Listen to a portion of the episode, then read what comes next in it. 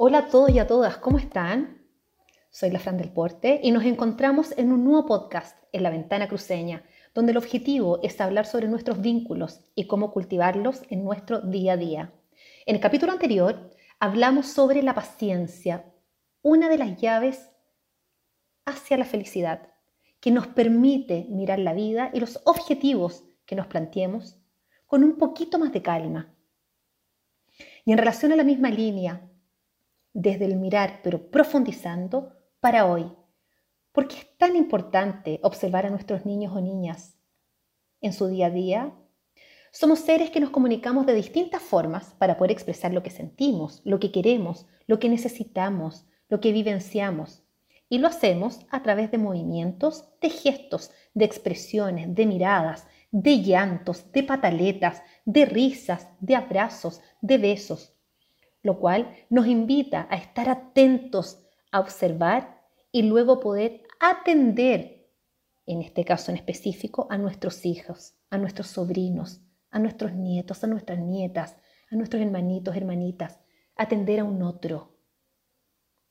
Cuando tenemos frente a nosotros a una guaguita, estamos súper atentos a todo lo que hace, ¿verdad?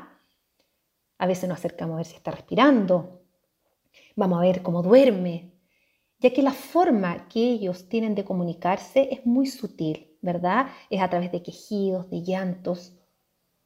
Y uno está tan atento para poder atenderlos, atenderlas, donde acá la observación pasa a ser la mejor herramienta para satisfacer cada necesidad sin tener que poner sobre esa necesidad algo que yo creo que necesita porque ahí no estoy observando.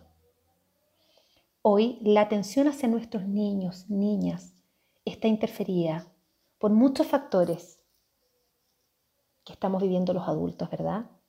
De los cuales podemos mencionar desde el área emocional, física, estamos compartiendo espacios, lo cual está siendo medio complejo el poder estar en un estado óptimo de atención, ¿verdad? Pero sí sé que hay que hacer un esfuerzo importante para poder acompañarlos como adultos, ya que son los que piden a gritos el poder ser atendidos, ya que ellos están en una etapa de formación. ¿Y cómo poder hacerlo hoy en relación a todo lo que hablamos anteriormente?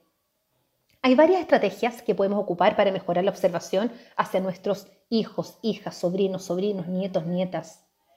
Hay algunas estrategias cotidianas, pero lo principal es preguntarse, ¿quiero hacerlo? La voluntad hoy es fundamental, el poder ordenar nuestros tiempos, nuestra agenda, ordenar nuestras prioridades. En lo práctico, aprovechar las instancias que tu hijo, hija, sobrino, sobrina, nieto, nieta, cuando juegue, obsérvalo, obsérvala. Cuando te hable, obsérvalo, pero de verdad. Ve sus gestos, el tono de voz que utiliza, míralo a los ojos. Cuando te pida jugar, mis queridos y mis queridas, dejemos nuestros teléfonos de lado, dejemos nuestros computadores de lado y juguemos con ellos. Si estás ocupada, ocupado, dile acorde a su edad a través de un dibujo, a través de una señal, de un reloj. ¿En qué momento tú sí puedes ir a acompañarlo, acompañarla? Eso es parte del observar, ya que estás mirando su necesidad. Esa necesidad que los niños tienen hoy de estar con los papás, estar jugando, estar divirtiéndose. Y respondiendo a la pregunta inicial, ¿Por qué es tan importante observar a nuestros niños o niñas en su día a día?